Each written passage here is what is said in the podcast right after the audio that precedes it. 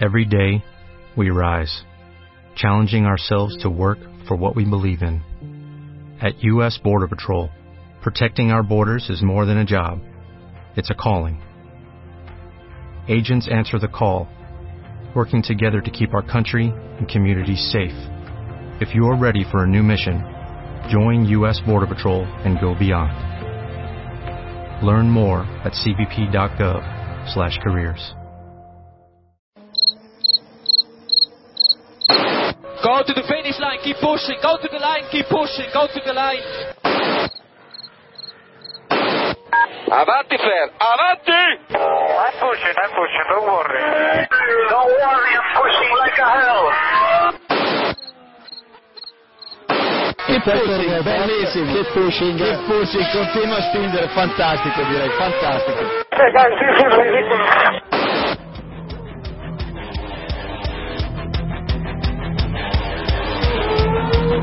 Comienza Keep Pushing, tu podcast de Fórmula 1.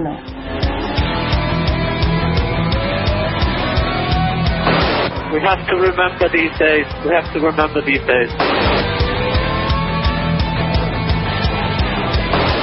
Fucking, fucking Raikkonen! What a fucking idiot! So give me the full power then. Oh, that was amazing, guys.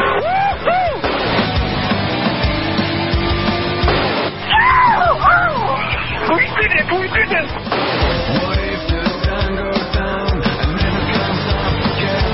Yes, yes, yes!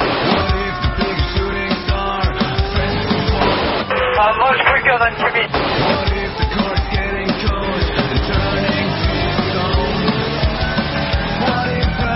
I think you have to leave a space. All the time you have to leave a space.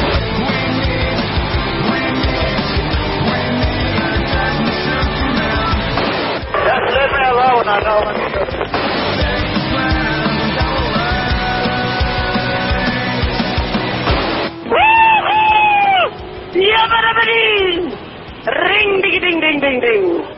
Hola a todos y bienvenidos al episodio 117 de Keep Pushing Podcast, episodio previo al Gran Premio de Malasia 2014. Bueno, una semana más aquí conmigo, eh, los de siempre, los, los cuatro de siempre, eh, y empezamos por David Sánchez de Castro. Buenas noches, David. ¿Qué tal? Bonsoir a todos. También está por ahí Héctor Gómez, de F1 Revolution. ¿Qué tal, Héctor? Buenas noches a todos. Bueno, David, si quieres decir de dónde vienes tú, porque ya no, no sé cómo cuántos sitios tendría que decir. ¿Que ¿De dónde vengo yo? ¿Cómo de dónde vengo? Ah, ¿de dónde? ¿De dónde de vengo? vengo yo? ¿De dónde Viene- voy? viene de cenar, ¿no? Vengo, vengo de cenar ahora mismo, sí. No, yo de motor.es y de la agencia Colpisa. Ya con eso me vale. Ahí estamos. Eh, también está por aquí Iván Illán, de finaldía.com. Buenas noches, Iván. Muy buenas noches a todos. Buenos días para los oyentes de mañana. Correcto. Y buenas noches, Diego Otero. Tú de tu casa, ¿no? Yo de mi casa, ¿qué tal? Buenas noches. Pues Sus como- labores. Pues como yo, Jacobo Vidal, que nunca me presento. También de, de mi casa.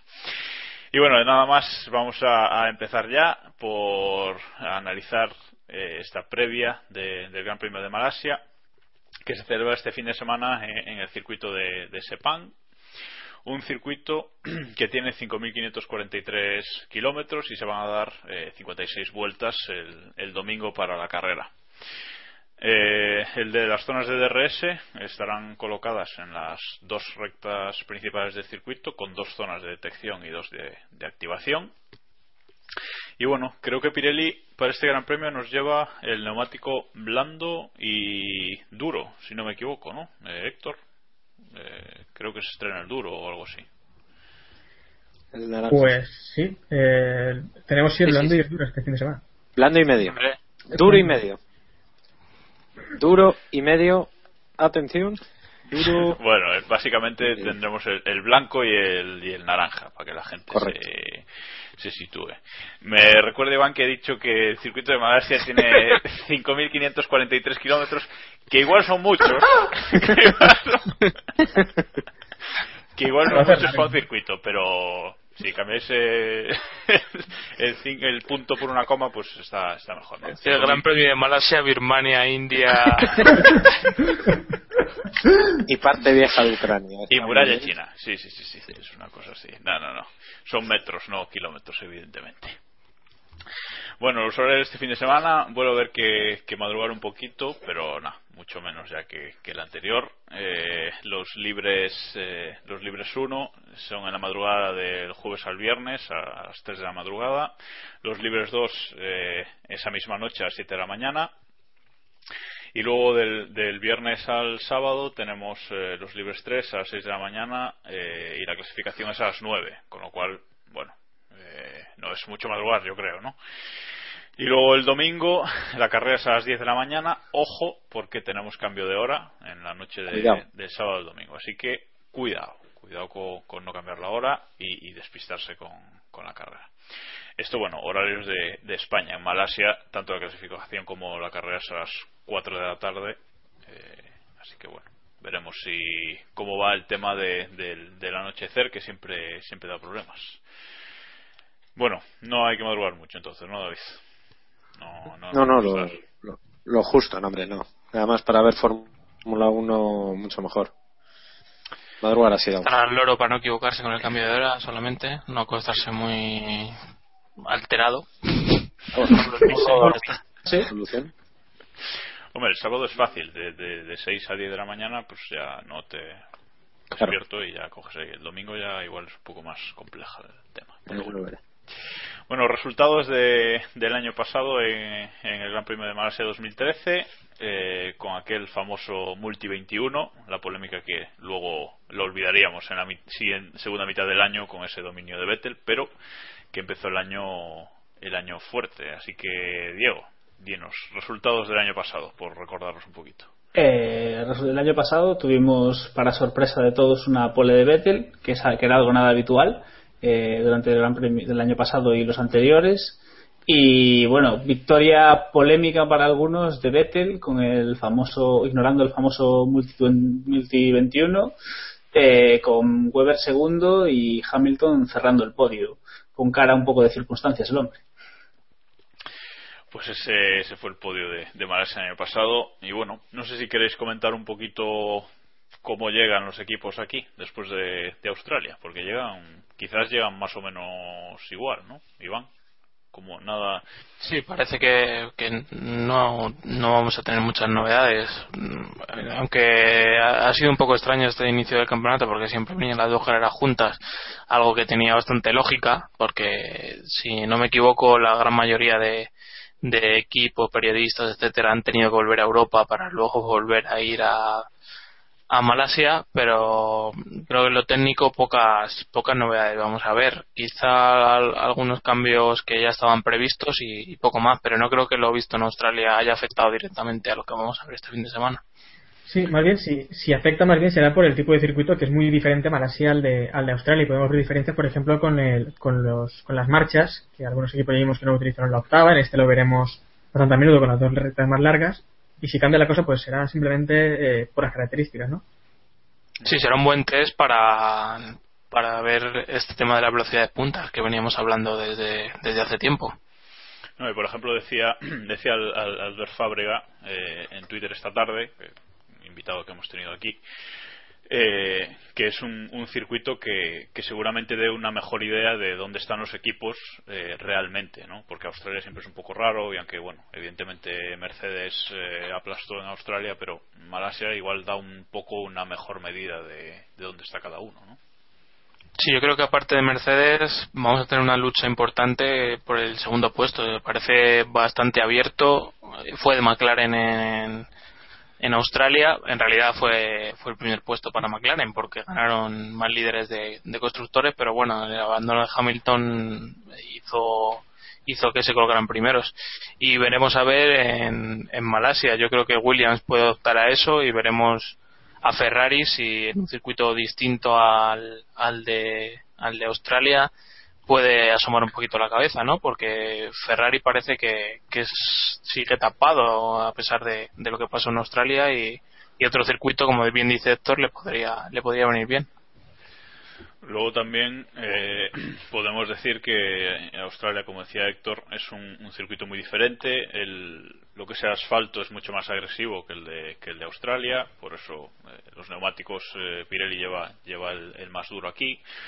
Y luego que, eh, por las características del circuito, pues las dos rectas van a permitir cargar perfectamente el, el MGU-H, ese que se carga con, con el turbo, esa parte del motor, que es del- de la unidad de potencia, perdón, que se carga con el turbo.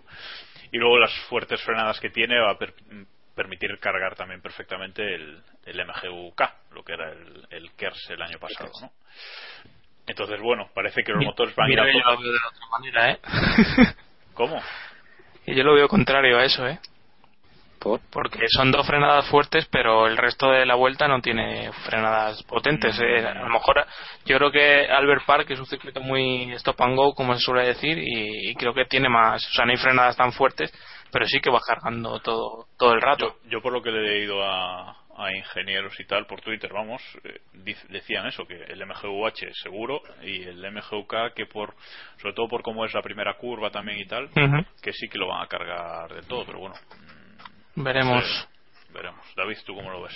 Eh, el, el tema motores, porque van a sufrir aquí este en este Gran Premio. Hombre, en principio, en principio sí, ya sabemos que bueno, ya es un clásico de Malasia, que es un- una temperatura muy alta y con muy alta humedad. De hecho, este fin de semana luego nos contará Héctor qué va a pasar, pero en principio se prevé algo de agua, como siempre. Pero sobre todo, aunque no llueva, va a haber una humedad muy alta y va a haber eh, muchísimo calor. Por tanto, va a ser un reto muy importante para los motores en un año encima en el que estamos viendo que hay serios problemas.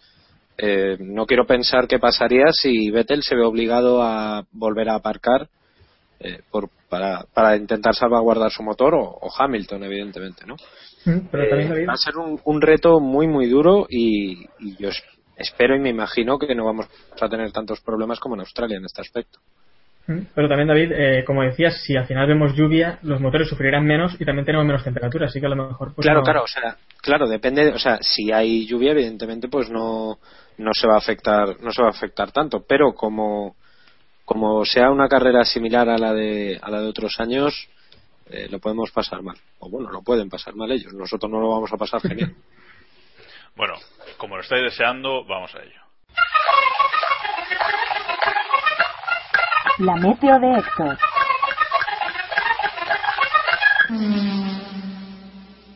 Héctor, cuéntanos. ¿Qué, qué nos tienes que, que decir esta semana? A ver si aciertas tanto como, como el Gran Premio pasado. En abril, aguas mil. Y hasta aquí la metió de Héctor, supongo. el, el análisis detallado de Héctor. Sí, no, hombre, eh, esta semana me ha pedido la responsabilidad y más o menos me he informado por primera vez un poco de antes de Para no venir. liarla, ¿no? Sí, sí.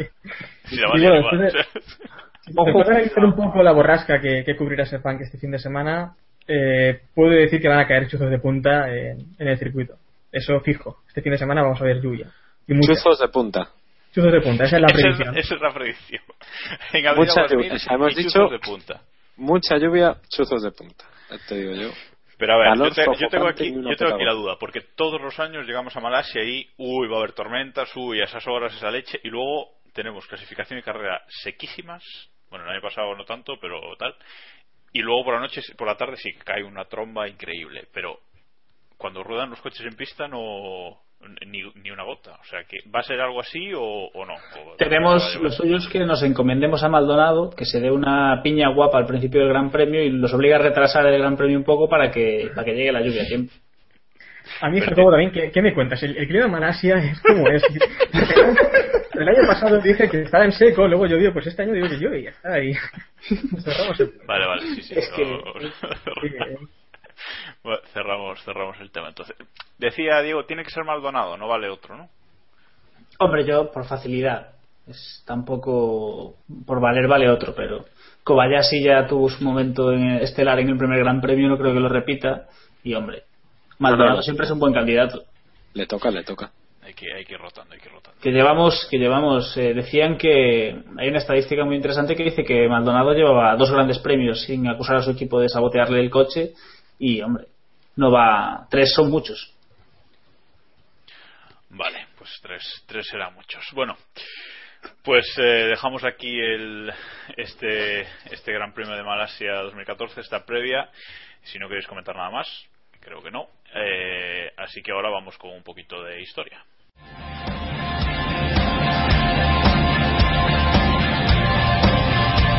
Gran Premio Histórico.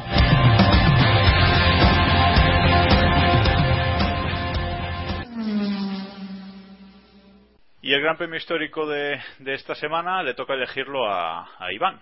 Así que, Iván, dinos, ¿qué carrera nos quieres contar?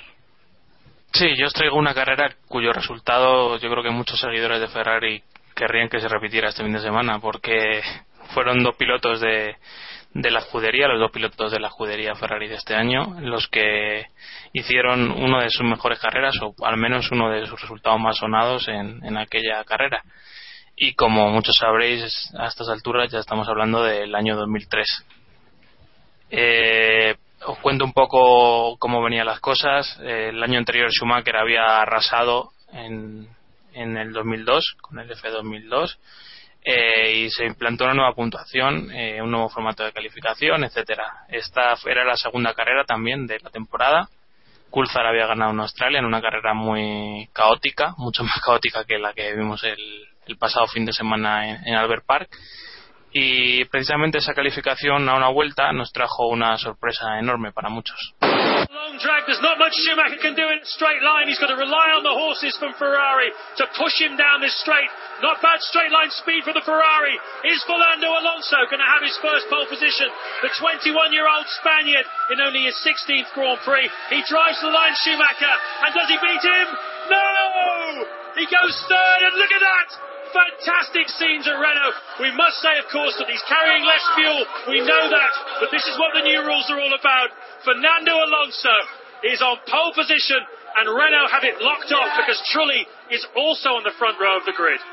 Y sí, Alonso conseguía su primera pole position. Eh, era algo inesperado para, para muchos y nos demostraba que, que allá había piloto y coche para dar sorpresas durante el año, porque además Trulli había, había quedado segundo, los dos Renault estaban en primera fila y pronto la carrera se puso del lado de, del asturiano porque la salida Schumacher, que como hemos oído en el audio se colocó tercero, eh, se tocó con, con su compañero de equipo, con Trulli, y quedó al final del pelotón y además fue sancionado, o sea que se quedó con la con la carrera prácticamente perdida. Eh, detrás, pues los dos Williams, que eran otros competidores fuertes. Eh, creo que Ralph eh, salía a la parte de atrás, después de haber hecho una calificación de las suyas. Y a Montoya también se lo llevaron por delante la salida. O sea que ahí la carrera estaba, estaba cómoda, aunque parecía que otro piloto, el otro piloto del que comentamos al principio, Kimi Raikkonen, era la principal esperanza para, para McLaren después de que Coulthard abandonara el, el, finlandés había sido séptimo en, en, parrilla, ya estaba cuarto en la salida y fue poco a poco remontando hasta colocarse primero. Alonso, pues al final el coche no dio para, para más. Eh, él superó una fiebre que siempre se ha comentado que el fin de semana sufrió mucho y perdió la posición con Raikkonen en la primera parada y con Barrichello en el, en el segundo, segundo repostaje y con lo cual ese fue el resultado final. Raikkonen quedó primero, eh, logrando su primera de, las 20 victorias, si no me equivoco, que tiene hasta ahora mismo. Barrichello segundo y tercero Alonso, el primer podio para, para el asturiano, el primero de 95, si no me equivoco, y, y segundo, segundo Barrichello. Los tres formaron el, en aquel momento el podio más joven de la historia, que iba a durar solo unos, unos meses. As out onto the podium comes the race winner, Kimi Raikkonen takes the top step for the first time in his Formula One career. Another youngster alongside him on the right hand side there as we look at it, Fernando Alonso, and a man who still seems so young, Rubens Barrichello, even though he's 30, on the left. Finnish national anthem rings out again.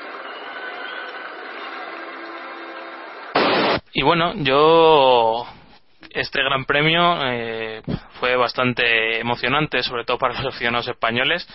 Quizá no, no tuvo tanta emoción a partir de la salida, fue una carrera muy, muy normal. Eh, si te fijas en, lo, en, los resultados vistos después del tiempo, Alonso terminó más de un minuto de, del, del, primer, del primero y más de medio minuto de, de Barrichello y no sé cómo lo recordáis vosotros. Eh, yo creo que es una, una de las carreras o de los fines de semana más emotivos que hemos vivido en aquel momento. Aquel momento fue el principio de la, de la Alonso Manía, ¿no?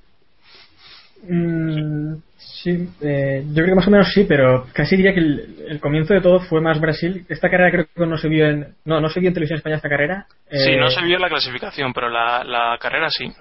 La carrera se vio, esta, la primera sí. Sí. La- no, la primera, Australia no se vio, pero Malasia sí. Malasia ya se vio. Ay, creo que la primera había sido Brasil. Eh, Aquí en Valencia teníamos más o menos también TV3, más o menos, porque llegaba como llegaba.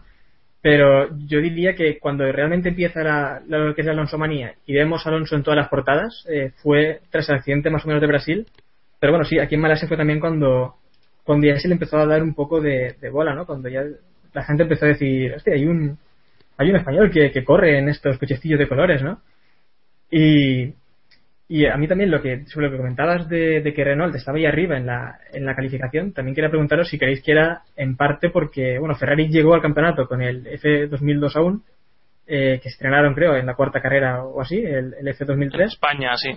en España, y luego eh, McLaren llegaba con el NP417, una versión actualizada, porque el, el 18 no se llegó a ver, como hemos comentado alguna vez en estos últimos capítulos también.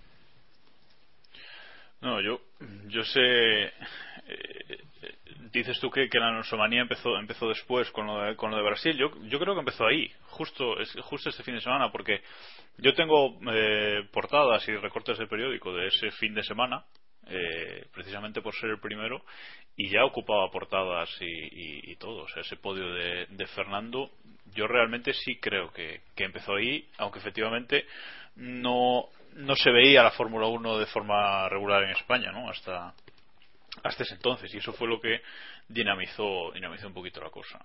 Eh, sí que estoy de acuerdo con Iván en que la carrera fue rara digamos porque solo cuatro pilotos acabaron en la vuelta del líder pero también me acuerdo mucho de, de Michael Schumacher y Trulli en este Gran Premio porque no solo fue en la salida el toque, sino que después durante la carrera siguieron tuviendo, eh, teniendo su- sus más y sus menos y bueno, al final acabaron acabaron juntos también en, en- en la tabla, digamos, ¿no? O sea que no sé, para mí fue una carrera rara. No diría que ni divertida ni aburrida, simplemente rara y con Es un poco parecido a lo, a lo que pasó en Hungría, ¿no? Después, que también Alonso ganó y, y dobló a, a Trulli y Schumacher que iban peleándose juntos durante parte de la carrera.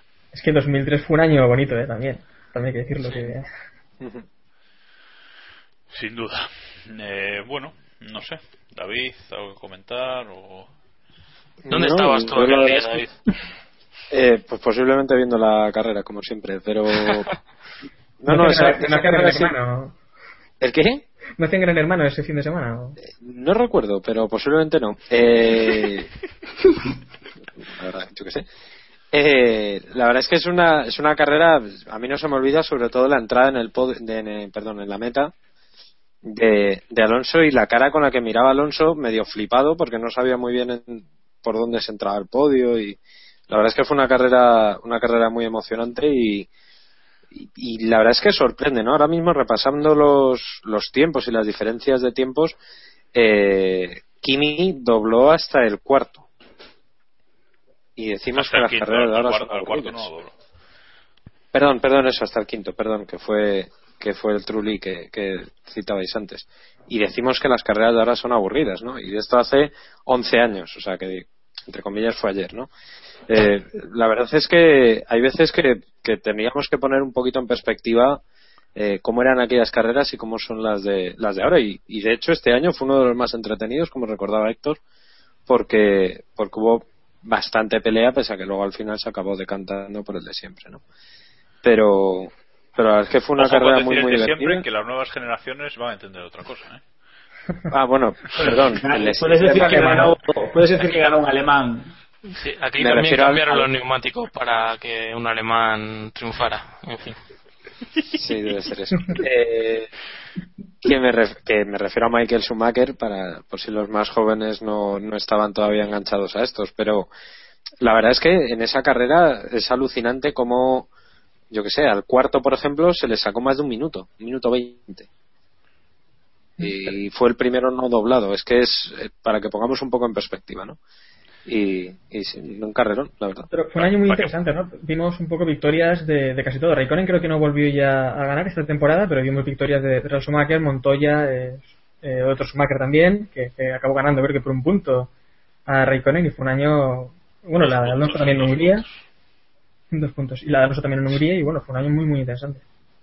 Fue un año que, que yo creo que, aparte de la analogía esa de que fue muy especial para los dos pilotos de, de Ferrari, yo creo que puede tener similitud con este año. O sea, un año en el que hubo muchas alternativas, en el que ganaron equipos de, de mitad de parrilla, en el que quien empezó a, tope eh, no terminó no terminó ganando, sino que aguantó un poquito al final. Raikkonen ese año hizo un año magnífico con un coche antiquísimo, un coche sin, sin evolución prácticamente, o sea, con, que ya había alcanzado el límite de la evolución.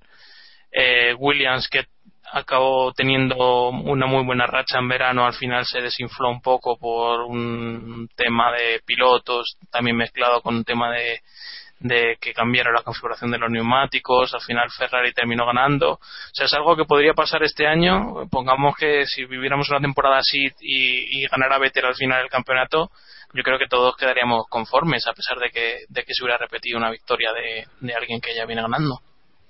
Fue quizás, te, iba a decir, Iván, ahora que estabas comentando, fue quizás el último año bueno de Williams, que podemos decir así, bueno, varios, eh, cuatro victorias, varios podios, bastantes podios, porque a partir de ahí. Sí, el, el, último año que podían haber ganado el campeonato, yo creo que sí, desde luego. Bueno, pues si queréis eh, lo dejamos aquí, que creo que ya queda bien repasado este, este gran premio. eso sí, vamos a acabar con las declaraciones de, del ganador de la carrera. Vamos a intentar subir el audio porque ya sabéis que, que Kimi es un poquito especial. y, y con las palabras de Alonso en las que explica que, lo que decíamos antes, ese, ese problema que, que, tenía un poquito de fiebre y tal, y bueno, su, su emoción tras, eh, tras haber hecho su primer podio en, en la Fórmula 1. The floor is yours. How hot was it? And what was that race like? What are your emotions like right now? Uh, it's difficult to say really now. I think so. It's tomorrow morning or tomorrow when I really noticed that I won my first race. But uh, yes, the race was quite hot, but uh, actually I, I didn't need to push so hard last 20 laps and uh, just driving around and uh, coming to home. Un premio muy importante para mí, para, el equipo y bueno, coger, eh, conseguir mi primer podium es algo que, que tenía como objetivo estos dos o tres próximos años y mira, lo he conseguido en la segunda carrera Queda mucho camino por hacer, tenía un poco de fiebre, la carrera ha sido perfecta, ha sido un momento fantástico cuando, cuando he liderado la carrera a las 14 primeras vueltas y, bueno, hay que seguir trabajando para, para llevarse más alegrías. Vamos ahora a, a contestaros algunas de, de vuestras dudas.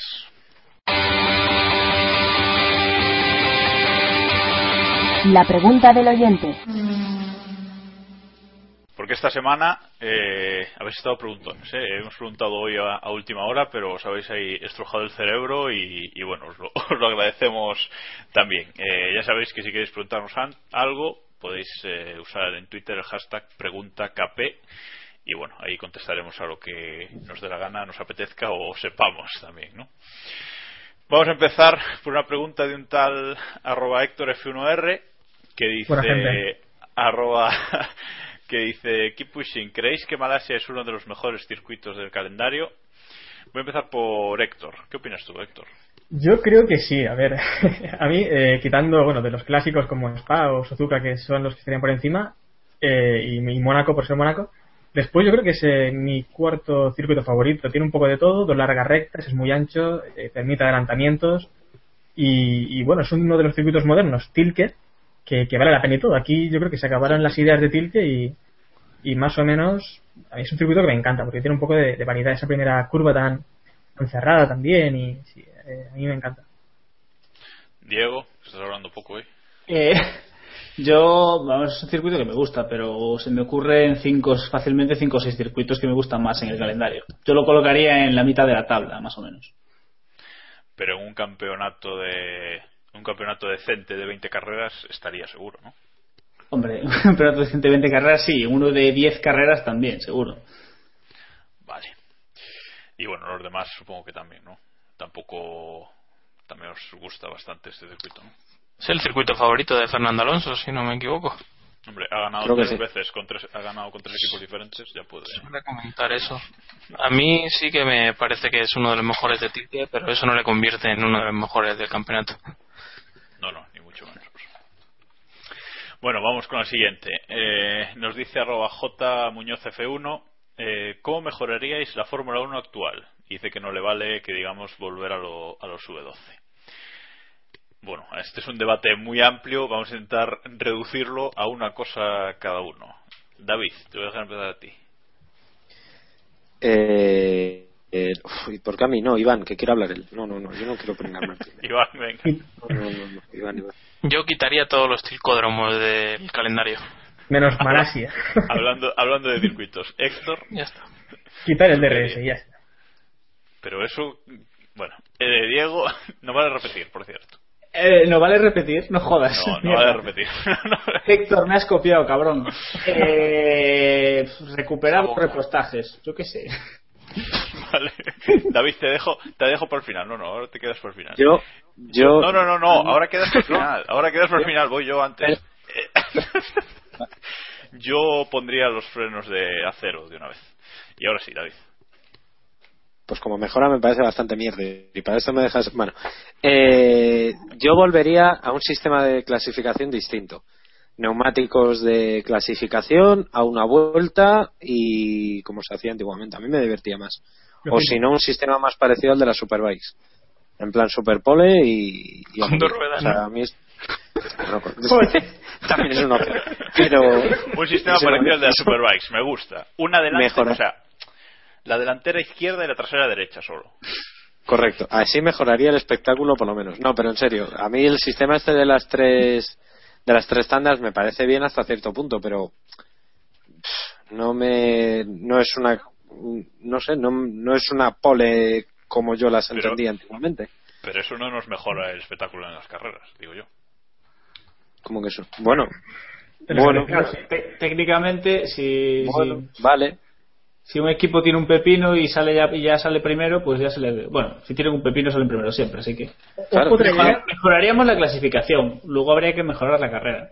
Bueno, pero eso es otra historia, pero tú la clasificación a una vuelta a morir, una vuelta. Si lo haces a una vuelta pura con, con neumáticos de clasificación, iguales para todos, se sobreentiende, y con una carga de combustible que evidentemente va a ser la mínima para todos, ahí ya el, el- potencial del coche y el potencial del piloto se demuestra. Así ya no hay dos intentos.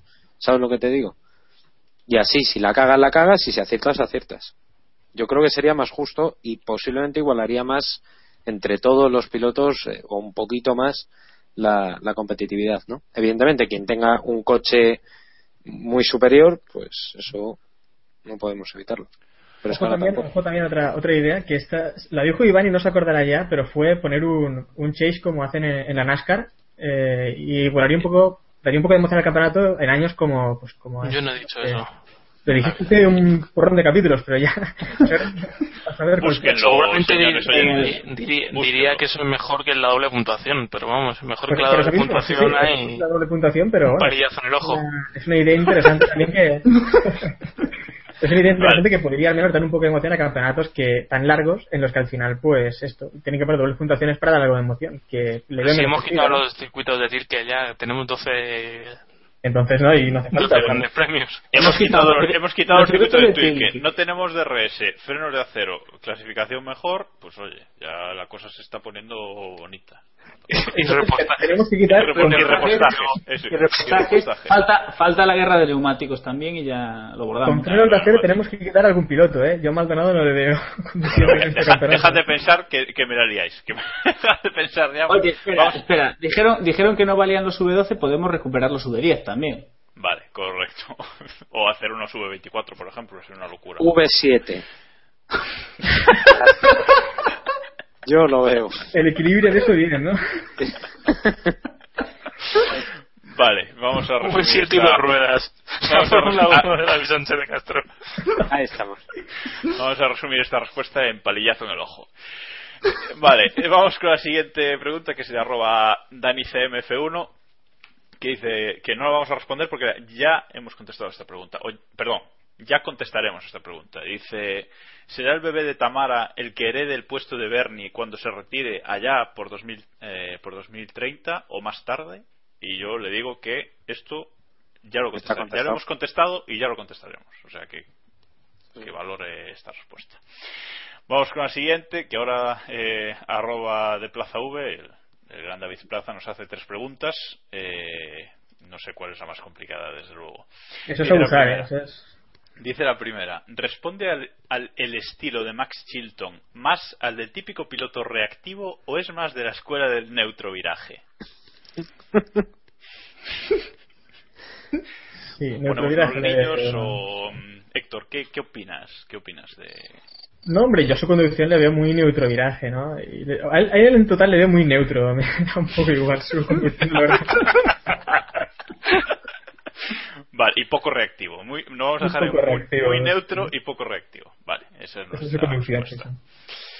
La siguiente pregunta dice, eh, no, ya en serio, quería saber el porcentaje de posibilidades de ser campeón que le dais a Vettel a, a día de hoy. Vamos a hacer una, una ronda rápida con esto. Diego, Uf. Eh, un 20. Héctor, Eh, 20, 30, 20, venga, 20. David, Yo le doy un 30. Iván, Yo le doy un 6%, porque como hay 10 y 22 pilotos y 18 son los que tienen ascendente, el pues. Ahí estamos. han tenido que ir a los números. Bueno, pues yo le doy un 40% de probabilidades de ser campeón. Un 40 euros. Estáis, estoy muy mal. 40, sí, señor. Pero ¿has apostado por él? ¿Te atreves o...? No, Entonces, no, ¿cuántos, cuántos, Una cosa, entonces- tiene...? Claro, ¿cuánto le das a Hamilton, por ejemplo, Ross? a Hamilton tiene el 90, o sea... Entonces, no, tiene, no tiene por qué sumar ciego, o sea, no me entendéis. Una cosa, una pregunta, Jacob. ¿Pueden ganar los dos el campeonato o algo? Pues sistema. sería una cosa a valorar para el espectáculo también. Ya, ya, ya. Ahí queda. Eh, bueno, y con la, la última pregunta de, de David Plaza que nos dice, ¿cómo de importante es Red Bull para la Fórmula 1 y, y cuánto están dispuestos a ceder para contestarle? Esto lo vamos a dejar para, para actualidad, si queréis, que vamos a hablar de eso, nos la reservamos y, y lo comentamos después. Nos dice también arroba hilariel ¿cómo es? arroba hil- hilariel de Arabel que tela Eh, dice pensáis que la puntuación doble en la última carrera será decisiva para el mundial creo que esto ya lo hemos Sí. dicho varias veces pero bueno Iván creo que tiene ganas de, de contestar esta pregunta y su case o no sé qué Ojalá que no. Un deseo. Ojalá que sí, ojalá que sí. Tengamos aquí mucha polémica y mucho que discutir. Sí, sí. Eh, Diego firmas un título de Vettel ganando por un punto consiguiendo 50 en la última carrera El- yo ya dije en su momento que mi, mi deseo para este año era un campeonato emocionante que se decidiese en la penúltima carrera, pero tengo la sensación de que si esto sigue, de que si se aprieta un poco, eh, es bastante probable que, el- que el- la doble puntuación sea determinante en el título. Y no me gustaría. Vamos a ver, eh, una cosa es que la carrera se decida en el último Gran Premio, otra cosa es que la doble puntuación sea decisiva. Mm. Que del- quede claro esa pero, pero diferencia. es que, pero es que si no se decide el último gran premio No, pero Ya, pero que- que- Claro, que se decida en el último Gran Premio, pero que no da igual, la- Claro. que es el punto de doble normal. Solo puede ocurrir si el- gana el segundo piloto esa carrera y saca el doble de puntuación y supera al que iba, al que iba líder eh, hasta, hasta ese momento. Que es lo que yo quiero que ocurra. Para tener polémica. Ojalá. Ojalá, y con banderas Sí, amarillas que no se ven y todo eso ¿no? Sí, sí, sí. Banderas fantasmas y. Banderas sí, sí. fantasmas. Sí, que sí, acabe el campeonato y, ¿qué hacemos? sí, y, y ¿Cerramos que, y que No, y fichen a Timo Glock solo para esa carrera, para que se aparten en la última vuelta. Y, Ahí, Pues, ahí, ahí, ahí, todo, todo corrupción, todo bien corrupto, como le gusta a, a nuestro amigo José Manuel Lorenzo. Bueno, vamos con la última. Nos dice arroba Lu- Lucas T. Walsh, eh, ¿es malasio o malayo? Habrá muchos Eres ciudadanos... malayo. Malayo. Tengo la espera, que, espera que lo debates. Es, mala, es malasio. ¡Un Es momento! es malasio. Gente de Malasia. Es malasio. El malayo es el idioma. Es al revés, ¿no? Es así. igual. Malayo, Es así. idioma, malasio, persona. Malasio es Eh, persona, malayos Los malasios hablan malayo. Se pueden eso eso es, es así y aparte los malayos son eh, se les llama Una gente de, una, bellísima. de un- de una zona de Malasia de una zona Es Cayo de Malasia. Malasio. Cayo, caso, ay, Cayo Malasio, ¿eh? No, no, no, no, es Cayo Malayo, pero los malayos son unos malasios muy concretos, muy feos. Llama a Pérez Reverte que este es el que lo soluciona. Me cago en tal. Vale, y si me dejáis hacer la segunda parte de la pregunta de, de Lucas T. Walsh, sí, dice, ¿habrá muchos ciudadanos de Malasia en las gradas para que no podamos escuchar los motores?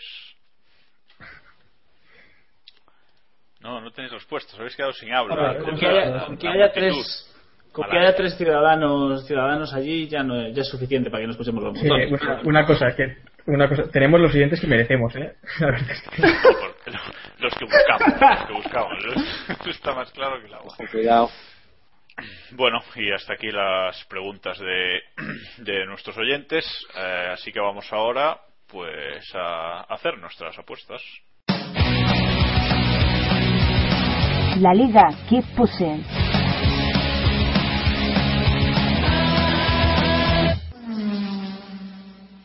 Y para nuestras apuestas, pues ya sabéis, ahora eh, si queréis saber lo que pensamos podéis ir a- al post que publicaremos de, de este podcast en, en el blog, en keeppushing.wordpress.com y allí te- tendréis nuestro podio, nuestra pole y, y nuestro eh, décimo primero, que, que no me salía. Ahora os iba a preguntar, ¿quién creéis que va a destacar eh, en Malasia que en, en este gran premio? Eh, a ver si sois capaces de elegir uno cada uno, equipo o piloto, lo que, lo que queráis.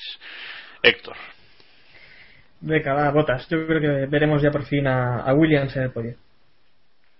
así, sin más, ya lo ves preparado. Sí. Vale, Iván. Yo creo que veremos también a Williams en el podio, así que masa. ¿Te alegraría? Hombre, claro. No, porque es, porque es masa, digo. Pero lo primero es lo Con más primero. razón, ¿no? Con más razón, porque si Los, te los- que los pilotos van y vienen, lo que se queda es la camiseta, como dice aquel. Vale, vale. Vale. vale. Eh, David, Hombre, a ver, diría que Williams, pero es que no me lo creo ni yo. Eh, yo creo que va a volver a destacar Magnussen. Favoriteado. Y, ojo, que dos veces ver a Magnussen en el podio, el hype ya empieza a crecer en proporciones bíblicas, ¿eh? Eh, David, ¿aún hay sitio en el carro o...? ¿Cómo va la cosa? Díselo al que lo conduce, que yo lo iba a conducir y me han dicho que no, me han echado, no pasa nada. Eh, pero yo creo que si vemos este fin de semana, objetivamente, no sorprendería ver a Magnussen por segundo gran premio consecutivo en el podio. Si es en lluvia... Hombre, sí. sí. Sí, sí, No. sí, no, sí, sí, siendo en lluvia, o sea, o siendo en seco, me da igual. A mí, A mí joder, no me espero. Otra cosa es que nos gustara, pero yo creo que si confirma las buenas sensaciones que yo en Australia, joder. hombre, a mí, a mí me sorprendió De momento, Hamilton hasta lleva mitad de año, en en el podio. 2007. sí. A ver, a ver, organicémonos. Iván, Que de momento sería lo normal, porque lleva un 100% de podios en su carrera deportiva. Bueno, de segundos puestos. Joder. Es una, es una estadística buena para retirarse. ¿eh? Bueno. Eh... Ay, no sé qué os iba a comentar. Eh, bueno, que Diego, que podéis decir Mercedes también. Algunos, si Eh. queréis, ¿eh? Diego. Yo iba a decir Hamilton, pero me parece muy fácil, así que yo creo que yo voy a fiarme, voy a barrer para casa y decir que va a destacar Vettel. Después de la lamentable carrera de, la- de, la- de Australia, esperemos ver un, un buen gran premio del alemán. Ujú. Pero, podio o. Uf, uf, podio con los Williams, los McLaren y los Mercedes va a estar complicado, pero bueno, Entonces, destacar que es. Para ti, quedar séptimo es. hacer una buena carrera. Vale, o sea, salir desde el pit lane y. Vale, No, vale. salimos desde el pit lane, sabemos que eso es muy fácil. Eso, ganar, hacer podio desde el pit lane, eso es demasiado fácil. Es trampa incluso. No, eso sabemos que. Sí, sí, hombre, algo de trampa es, eso está claro. Bueno, eh, vamos ahora a repasar la, eh, la Liga Keep Pushing Podcast de, Castrol Deporte. Ya sabéis, es eh, el podio del motor. Que tenemos nuestra liga particular, que si no estáis dentro todavía, todavía podéis entrar. Cuanto más tardéis, peor para vosotros, porque luego vais a tener que, remontar. Y bueno, para apuntaros podéis eh, entrar en nuestro blog, keeppushing.wordpress.com y en la columna de la derecha tenéis ahí un enlace que os explicamos todo perfectamente cómo hacer para registrarse y apuntarse. Ahora mismo somos ya 160 en, en la liga, que no está nada mal. Y bueno, lidera, ya lo dijimos la semana pasada, Gilles Forever. Y bueno, hay, hay algunos que os habéis apuntado después de, de Australia, así que bueno, os animamos a, a todos a que, a que participéis. Actualidad.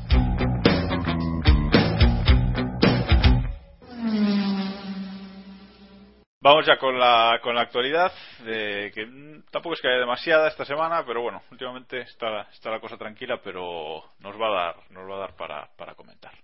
Vamos a empezar por el tema de, de la apelación de Red Bull. Eh, finalmente, a última hora, Red Bull decidió que sí, que apelaba a la decisión de la FIA de excluir a Ricciardo en, en Australia y la vista, si no me equivoco, será el lunes día 14 después del Gran Premio de la semana después del Gran Premio de Bahrein, ¿no? 14 de abril. El Gran Premio de Bahrein es el fin de semana del 6, o sea que sí.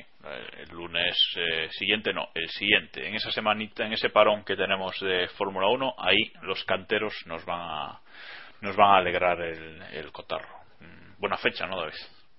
Sí, sí, no, yo creo que que nos pueden nos pueden dar no sé si una alegría o, o una tristeza pero yo creo que es una muy buena fecha.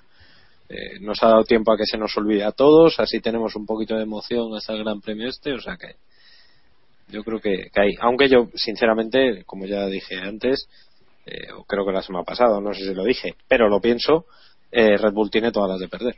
Pero ellos verán relacionado con esto, antes de ya meternos más en harina, eh, decir que Red Bull, bueno, Dietrich Masterchip, como lo llamamos aquí, ha amenazado con, que se larga de la Fórmula 1 si la FIA los putea con, el tema de, los sensores de combustible y tal.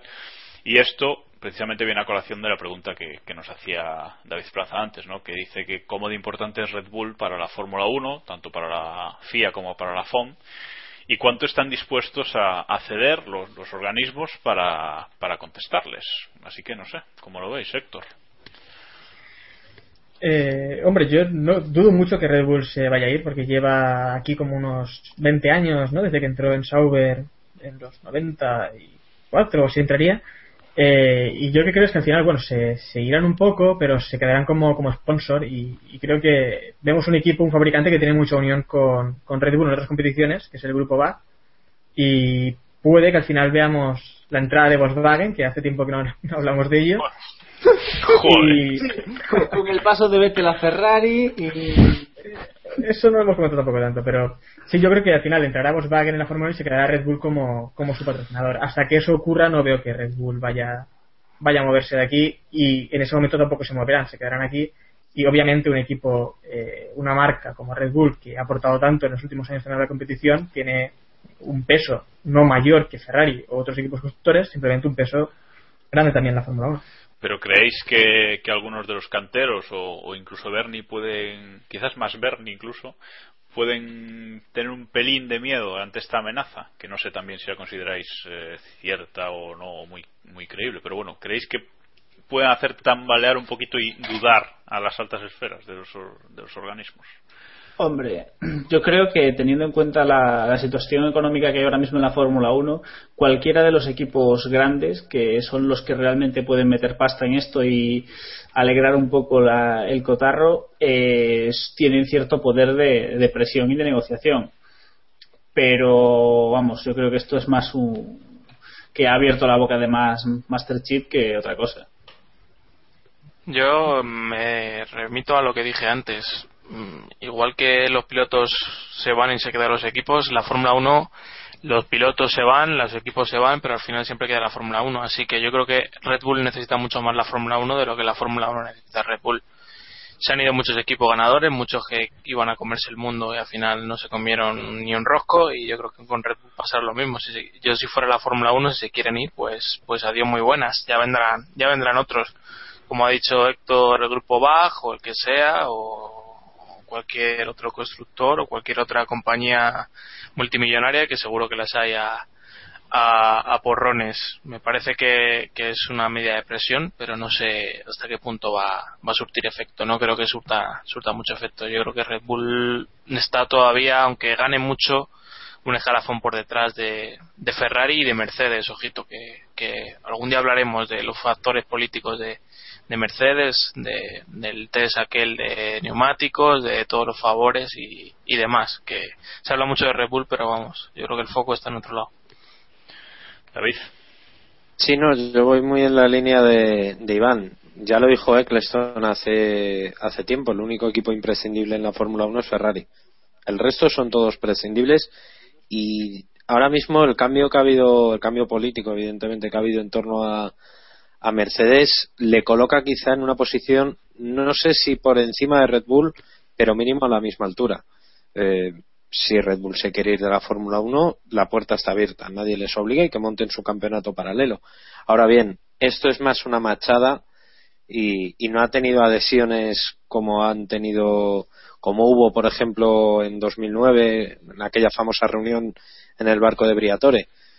Creo que en este caso es más un intento de ver qué posición ocupaba Red Bull dentro de la Fórmula 1 y por eso eh, Master Chip ha dicho lo que lo que ha dicho, pero una machada sin más, y yo creo que ni siquiera se han planteado irse.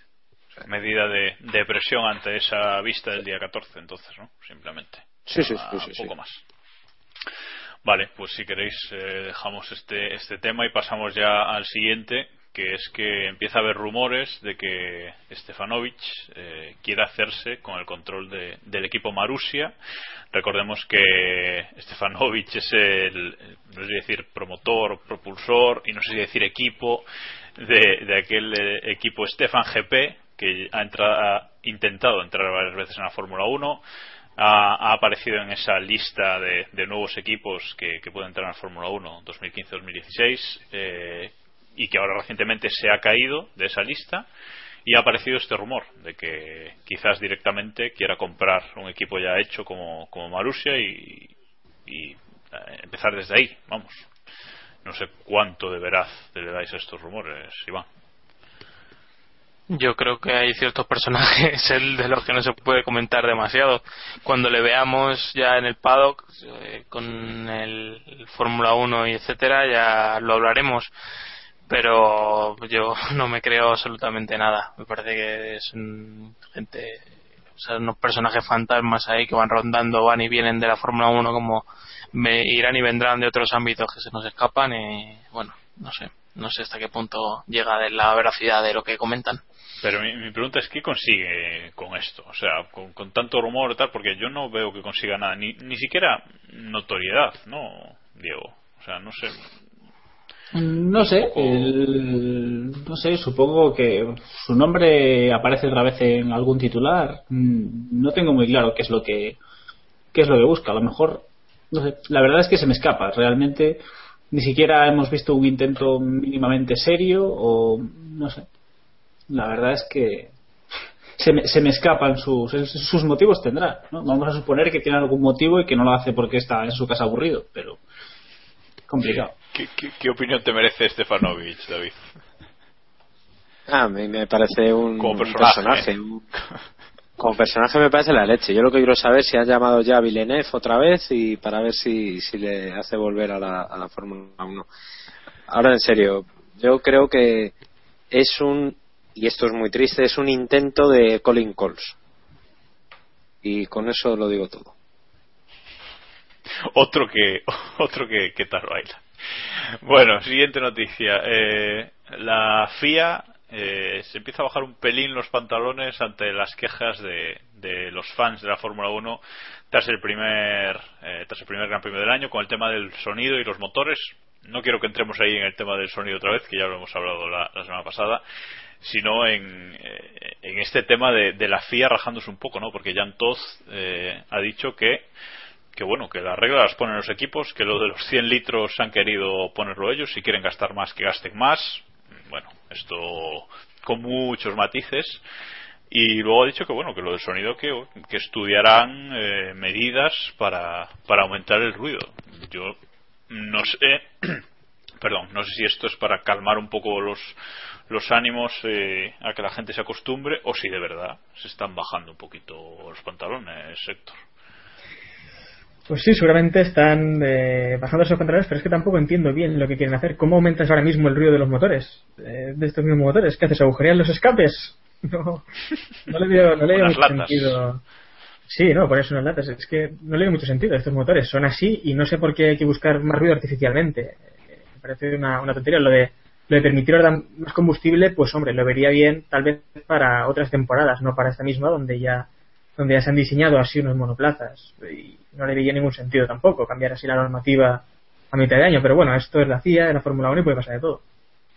Eh, ¿Creéis que serán capaces de cambiar la normativa antes de final de año? Cosa que ya han hecho varias temporadas. eh, simplemente por el tema ¿Hay alguna temporada en la que no? Pregunto, ¿hay alguna temporada en la que no se haya hecho? Bueno, la pasada temporada. Bueno, neumáticos, sí, nada, nada. Neumáticos. No, no- no he dicho nada. No he dicho nada. Eh, Iván, ¿qué, nos comentas de esto?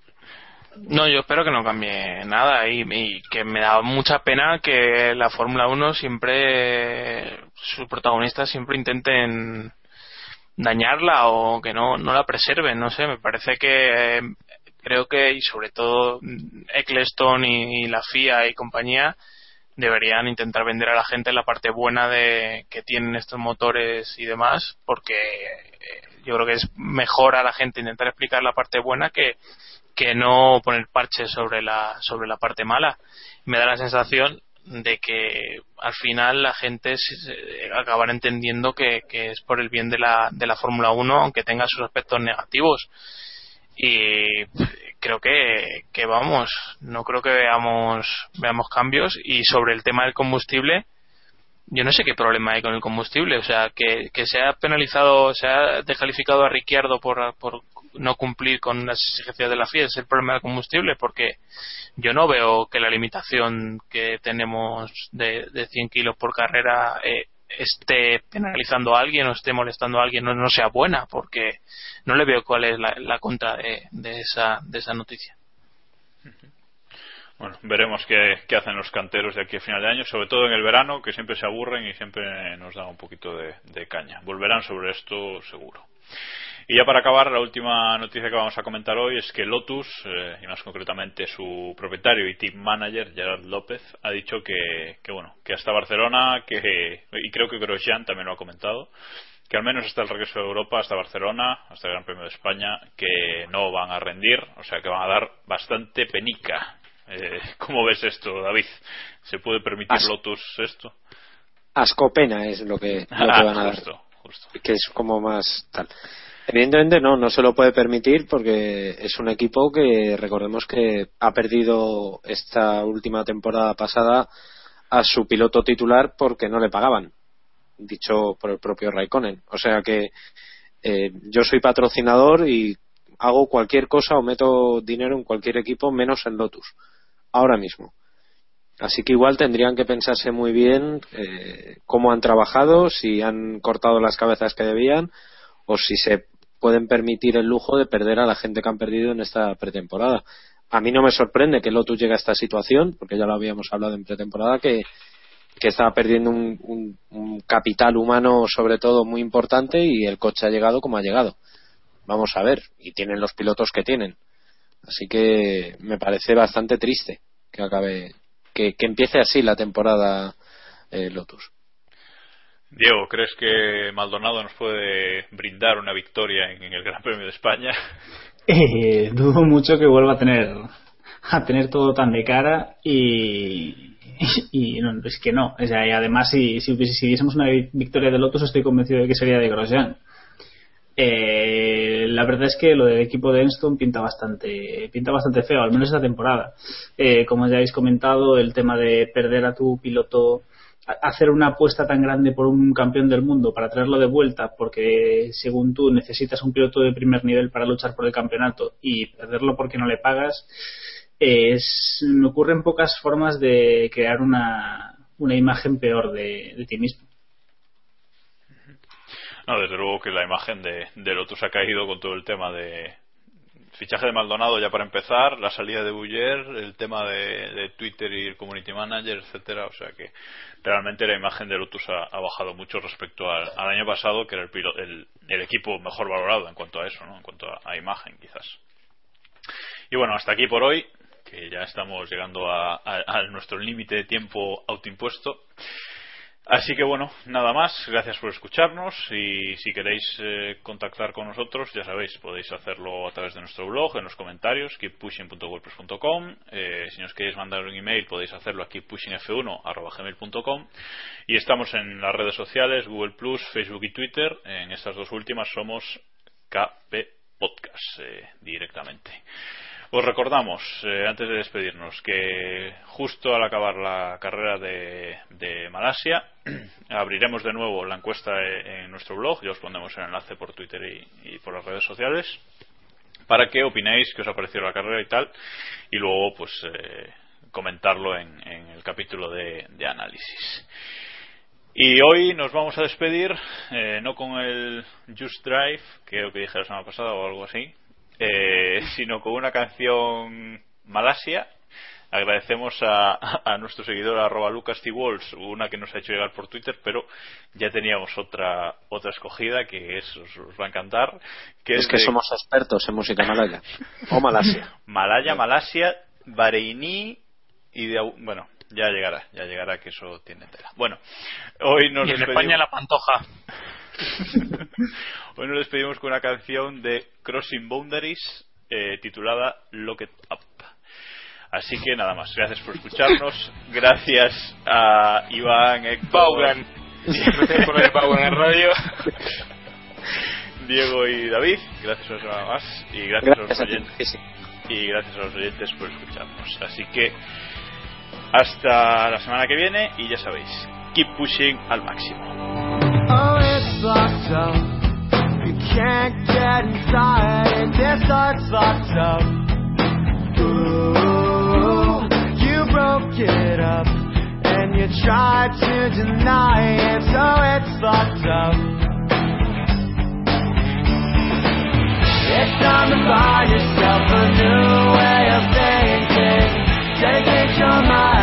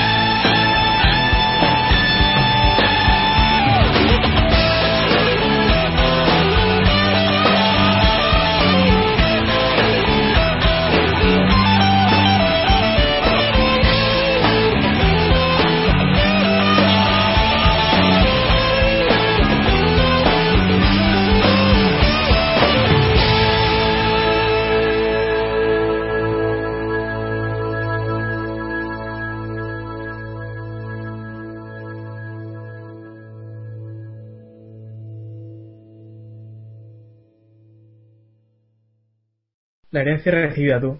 Estos siguientes son los que nos dejó Samu, ¿eh?